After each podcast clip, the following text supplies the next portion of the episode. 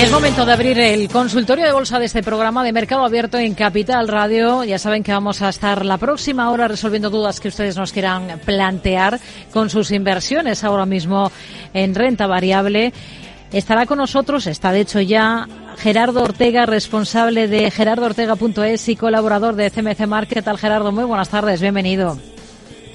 Muchas gracias, Rocío. Buenas tardes. Bueno, 91 283 33 33, el teléfono al que pueden animarse a llamar nuestros oyentes si quieren intervenir con nosotros en directo esta tarde.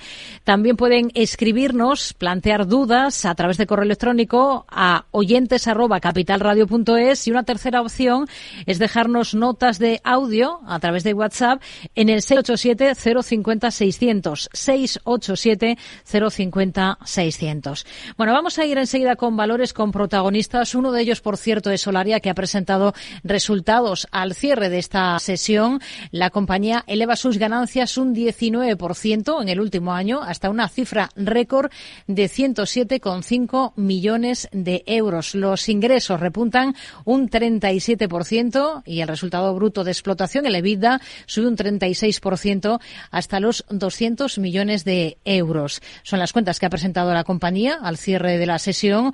Y hemos visto cómo de nuevo eh, Solaria pues ha caminado con eh, números rojos durante prácticamente toda la jornada. Es uno de los farolillos rojos de este ejercicio eh, Solaria, como el resto de compañías de, renovables que no atraviesan por muy buen momento. Vamos a ir mm, con índices primero. Eh, vamos luego con Solaria y seguidamente resolvemos dudas de nuestros oyentes. Gerardo, vamos a ir por orden. Sí, eh, bueno, una, simplemente una, porque no he estado pendiente Solaria, luego me lo, me lo comentas, pero que ha sido después de cerrar el mercado, ¿verdad? Sí, al cierre. Y al final ha terminado con subidas, ¿eh? Solaria, un 0,87%. claro, es que tiene, eh, tiene una subida, me ha, vamos a ver, me ha llamado la atención la, la subida que ha tenido, del hmm. 7%, pues en los en últimos, en el último cuarto de hora. Lo digo por, quiero pensar que mañana no va a tener una subida del no sé cuántos por cien. Lo digo por porque ves estas son las cosas que sí que tiene que investigar la CNMV. Es decir, es eh, ver quién ha estado comprando y quién ha estado vendiendo eh, exactamente eh, desde el momento que se que se gira el, el, el mercado, que ha sido a las 17 y 13 porque desde luego, esto, esto, esto, recuerdas que te digo muchas veces lo del perrito por la calle Velázquez, si, si veo pasar un perro no me llama la atención, pero si veo pasar un tigre te viera.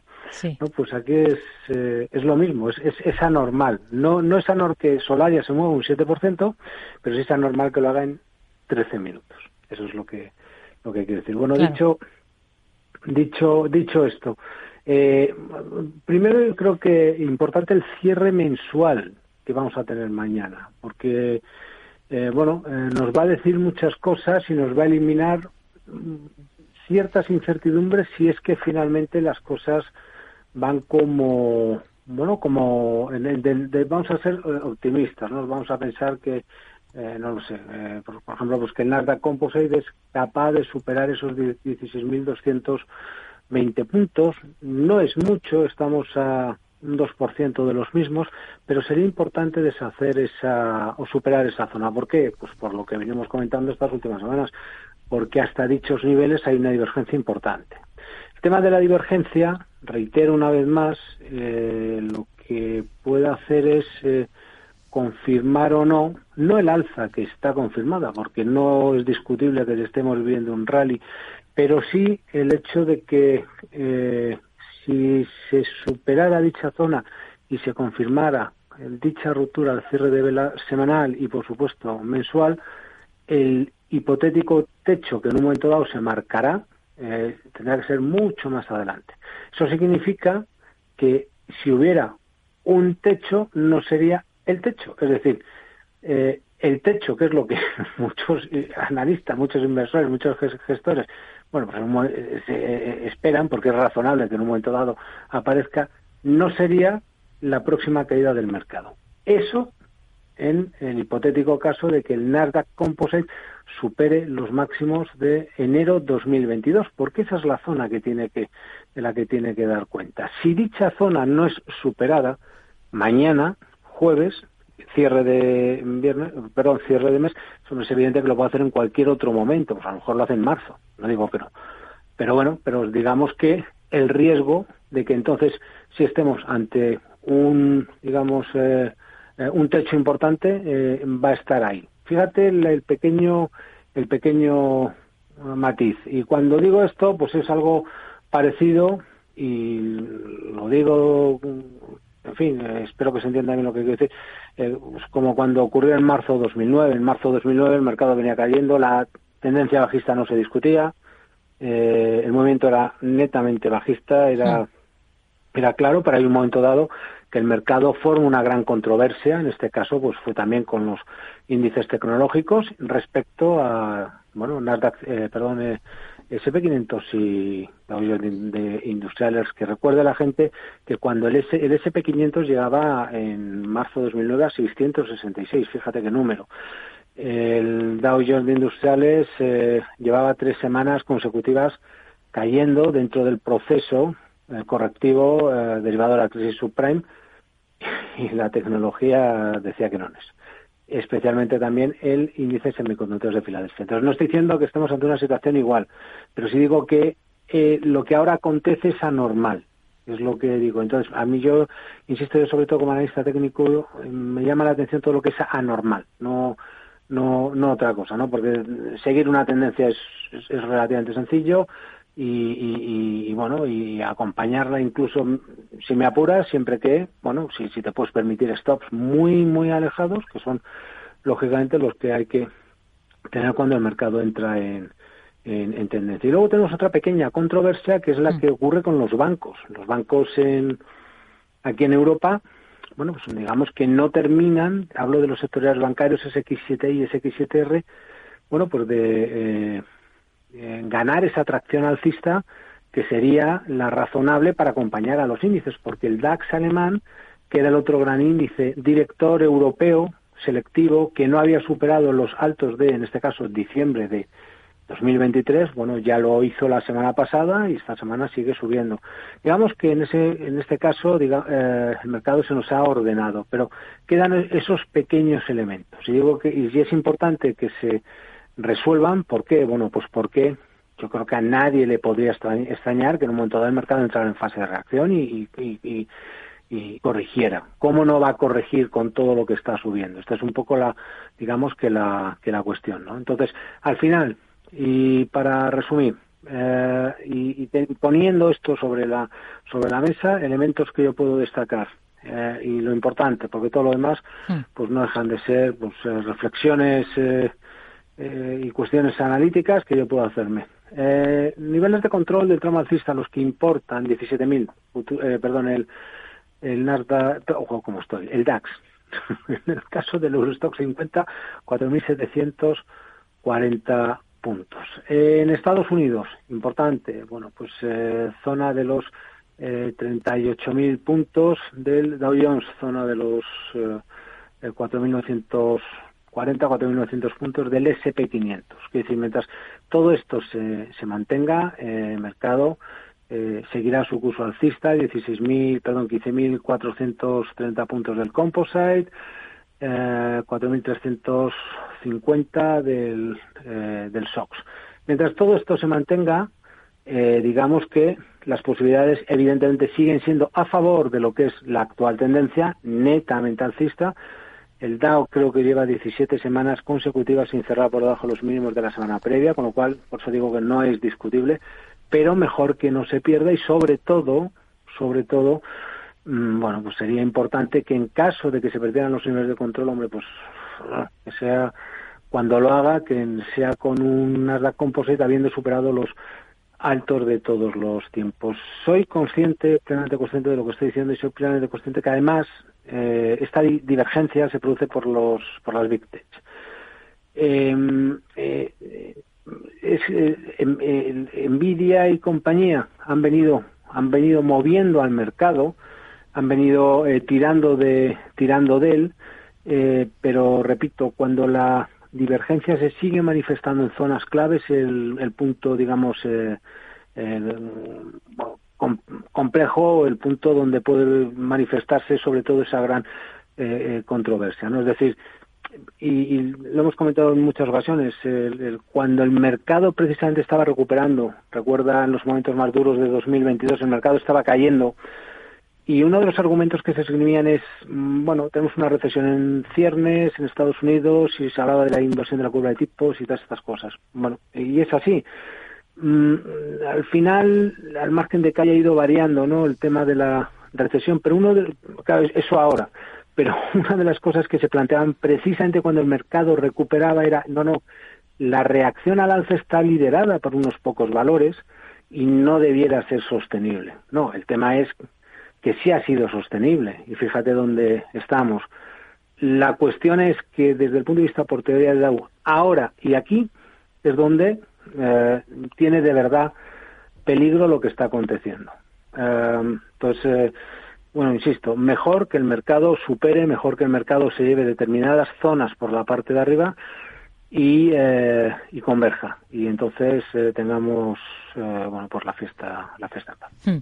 Venga, vamos a ir con cuestiones de oyentes. Vamos a ir resolviendo dudas. Por ejemplo, esta tarde, lo primero, vamos a escuchar esta nota de audio que nos ha dejado este oyente a través de WhatsApp en el 687 050 600. Hola, buenas tardes. Encantado de saludarles de nuevo. Soy Pablo, que pregunté hace unas semanas por Repsol. A Gerardo también. Ya me he salido con buenas ganancias, una vez que presentó resultados y rompió resistencias.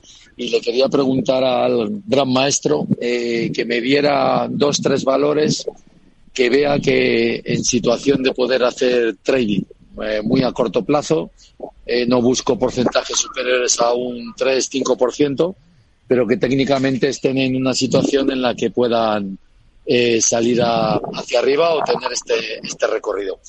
Nada, de IBEX es, lo que suelo operar. Ya sé que me limita mucho, pero es lo que suelo operar. Muchas gracias y un abrazo, Gerardo. Bueno, pues pregunta por algún valor para hacer trading del IBEX. Sí. A ver, eh, en principio todo bueno. Primero agradecerle las, las palabras, sin, sin duda. Eh, un valor, eh, a ver, yo lo que diría es que estoy que ir viéndolo día a día. No es por nada, pero llevo, llevo unos... a ver, yo estoy ahora publicando precisamente en, en, la, en la web mm, bueno, pues valores que pueden dar algún tipo de señal pero que digamos que no les hago el seguimiento. ¿eh? ¿Por qué? Pues porque eh, es verdad que luego cuando hablas con, con algún suscriptor, lo que te dice es, no has visto esto, no has visto lo otro, dice, no, no, yo veo todo. Lo que pasa es que una cosa es detectar una señal o lo que sea y otra cosa es seguir porque hay que hacerles el, el seguimiento, ¿no? Yo, hombre, yo le diría a la persona que nos ha escrito, aparte de estas palabras, que se suscriba, ¿no? Que nos pone un mes. Pero bueno, al margen de esto, eh, hacer trading, pues eh, no lo sé. Uno podría, fíjate, lo que que como le diga Solaria le va a dar algo. Eh, vamos a ver, habría, que es que ahora mismo no, ahora mismo no, no sabría muy bien qué, muy bien qué, decirle, la verdad. Eh, o porque hoy, hoy que estaba planteando, hoy, he planteado algo, porque ya, ya no sé ni lo que. No, no, no, no, es que es que es verdad, es que al final son son muchas muchas cosas las que vas las que vas haciendo. Deja, ah, mira, fomento construcciones y contratas, así que estaba que no me estaba que joder, se me había ido la ido la cabeza. Bueno, pues por ejemplo es un, un valor esto interesante, ¿vale? Eh, eh, por ejemplo, pues por la por lo que ha hecho al cuidado al cierre de vela mensual eh, ha roto una zona eh, muy importante, si no me equivoco, en 1280. Estoy hablando de ellas porque lo estoy sacando, ¿vale? Esto, 1280. Y entonces, a partir de ahí, el, ha tenido también una reacción de, eh, importante a la, a la baja que se ha sostenido perfectamente en la vela que rompía la vela mensual al, al alza y, y, a partir de aquí el planteamiento, bueno, lo que se puede hacer son, son varios planteamientos, ¿sabes? No sé cómo explicarte. Pues uno, que va desde en tendencia, eh, mientras no rompa la zona de 11, 11 61 y cuando 61, 63 más o menos, pero que rompa no, al TIC, simplemente que, que, no toque esa zona, esa sería una, una, una opción y entonces a partir de ahí lo que pasa es que habría que ir viéndolo, ya digo que no lo voy a ir viendo. O sea, es un poco el tema. Y, y la otra, pues con un stop un poco más, más cercano, por ejemplo, la, 12, la zona 12, 12.40. Eh, eh, es, es, lo que le puedo decir decir ahora, pero tampoco quiero Uh, en fin, es una cosa que, pues que, pues que he publicado él mismo, ¿no? Pero vamos, yo le agradezco sus, sus palabras. Que, que tenga en cuenta que el mercado todos los días ofrece, ofrece posibilidades. Eh, la única cuestión, Rocío, es eso, que es que eh, lo que puede ser una señal de compra que está saliendo tal, al final, pues depende un poco de la, de la cartera que tengas y todo eso, ¿no? Hmm. Vamos a ir con, un correo electrónico, por ejemplo, de una oyente que es Manuela que nos escribe desde Barcelona y que quiere saber qué le parecería comprar Indra, soportes y resistencias del valor. Lo cierto es que hoy, de todas las que han presentado resultados, que han sido muchas, en el mercado español, Indra eh, pues ha sido pues la que mejor ha recogido esas cifras en bolsa. Ha rebotado un 6,5% y ha cerrado por encima de, de la referencia de 17. Em, ¿Compraría Indra ahora? Eh, pues se puede comprar. Hombre, la pregunta hubiera sido, ¿qué le hubiera parecido haber comprado Indra? Pues maravilloso, ¿no? Sin duda. No, no, el movimiento es eh, extraordinario. ¿Se puede comprar? Sí, pero lo que tiene que tener en cuenta, pues que, a ver, no es que el stop sea exigente, porque no es, no es verdad. O sea, yo ya tengo que olvidarme de todo lo que ha subido, pues yo puedo hacer, sacar una estrategia con Nvidia sin mayor problema. ¿eh? Bueno, eh, pues, eh, ¿qué, es, ¿qué es lo que yo no puedo aceptar de Indra si me subo en Indra? Bueno, pues que caiga por debajo de 15 con, con 55. Ese es todo el, todo el tema. Y tampoco descubro nada con lo que estoy diciendo ahora. Quiero decir, si yo estuviera largo en Indra y con todo lo que lleva acumulado, eh, al final lo que hace durante la jornada, la jornada de hoy, pues es invitarte a subir el stop a esa zona que te estoy comentando. Si puedo subir el stop ahí es porque ese stop es válido para todo el mundo. ¿Qué es lo que sucede? Que si yo entro hoy, voy a entrar después de un alza extraordinaria que acumula el valor que se dice pronto. Y mira que ha tenido eh, todo tipo de eh, situaciones y problemas desde el lado corporativo. ¿eh? Porque solamente el último, el último tramo que viene desde octubre de 2022 supone un 129%. Quiere decir, darnos, no digo que no se haya dado cuenta hoy, ¿eh? pero em, em, plantearnos que Indra, después de un 130%, con una situación no tan sencilla en los índices, en los mercados en general, entrar, insisto, es una posibilidad, pero en la medida que, que, eh, que no, que no pierda esa zona de 15 con 45, eh, 15 con 50 euros. Yo te diría que hasta el TIC no tiene ningún sentido que lo toque. Es más, si caemos hacia dicha zona, el gran gap alcista con abierto hoy como consecuencia de esos resultados que tanto han gustado al mercado sería cerrado.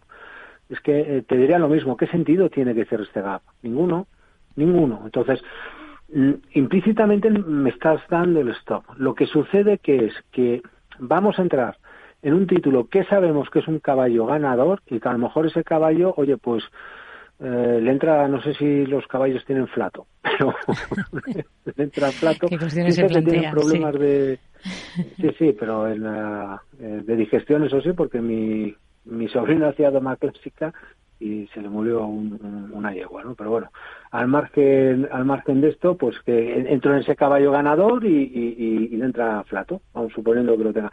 Este es un poco el, el tema. Con lo cual yo le diría sí, eh, y a partir de ahí, como el stop está donde está, el tamaño de la posición lo tengo que modular. Es decir, ¿cuánto estoy dispuesto a dejarme en, eh, si quiero aceptar esta posición eh, y si, si, si, si, quiero entrar? Pues en función de lo que esté dispuesto a ver, porque hay que, yo creo que perder, pensar siempre en lo que podemos perder más que en lo que podemos ganar.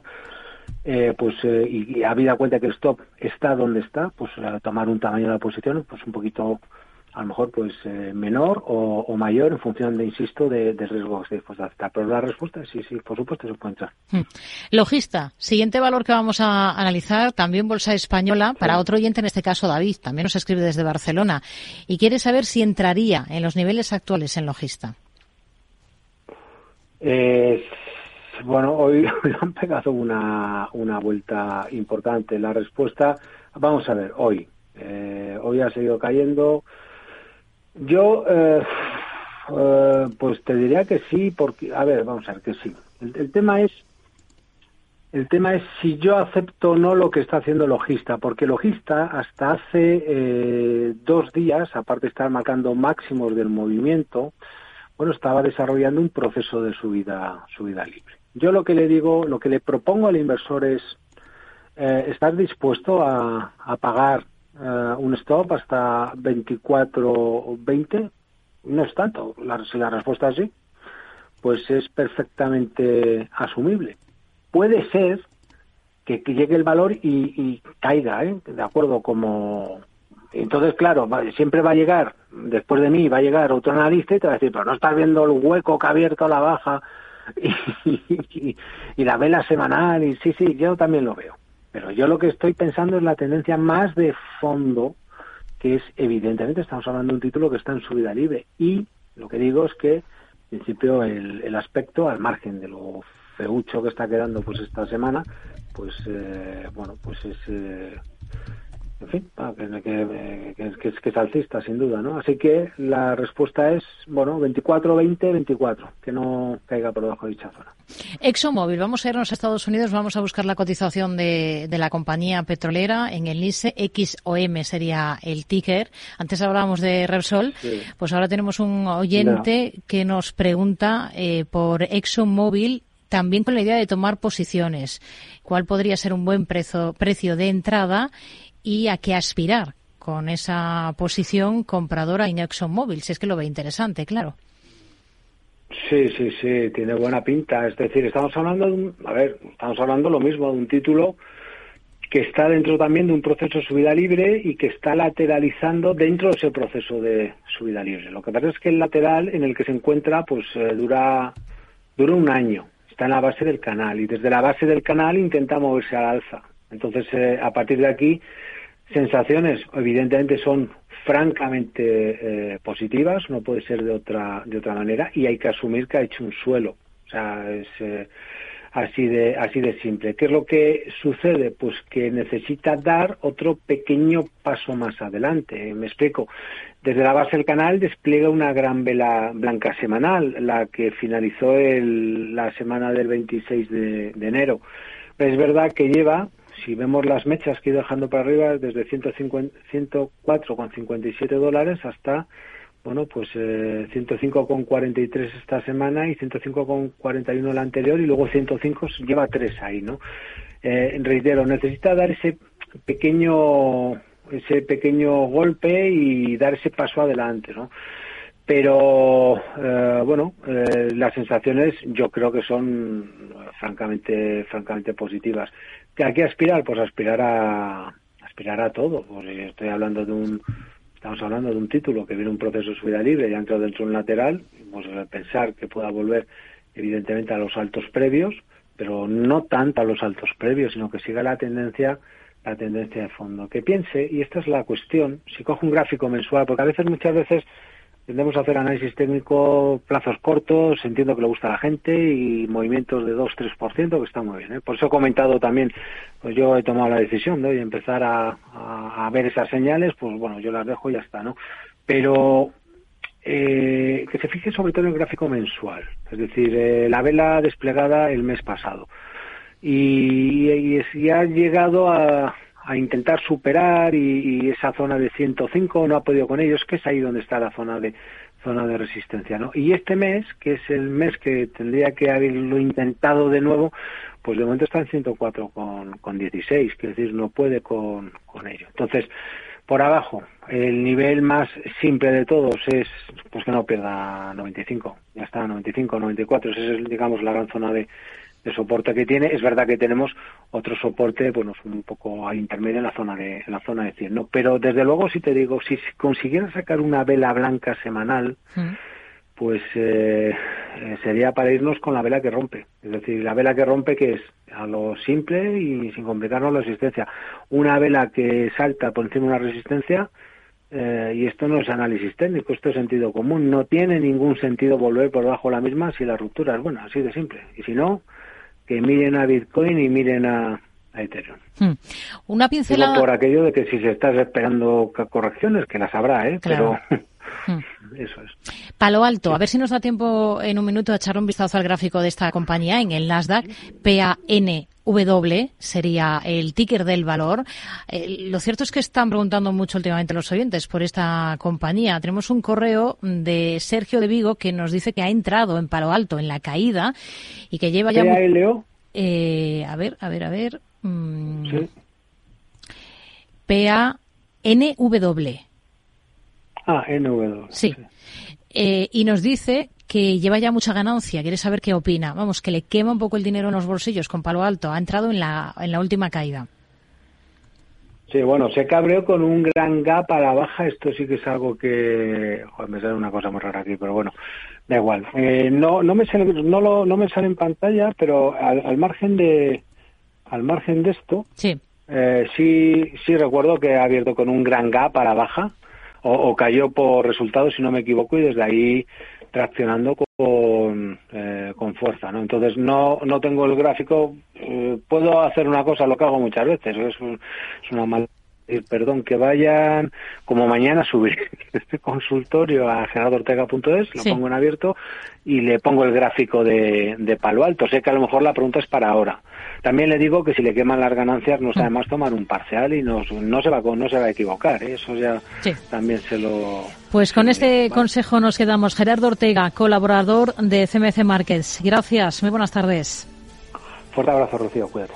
Enseguida, segunda parte del consultorio, a partir de ahora con Lucía Martín. Lucía. Así es, nos quedamos en mercado abierto, segunda media hora de consultorio hasta las 7 de la tarde.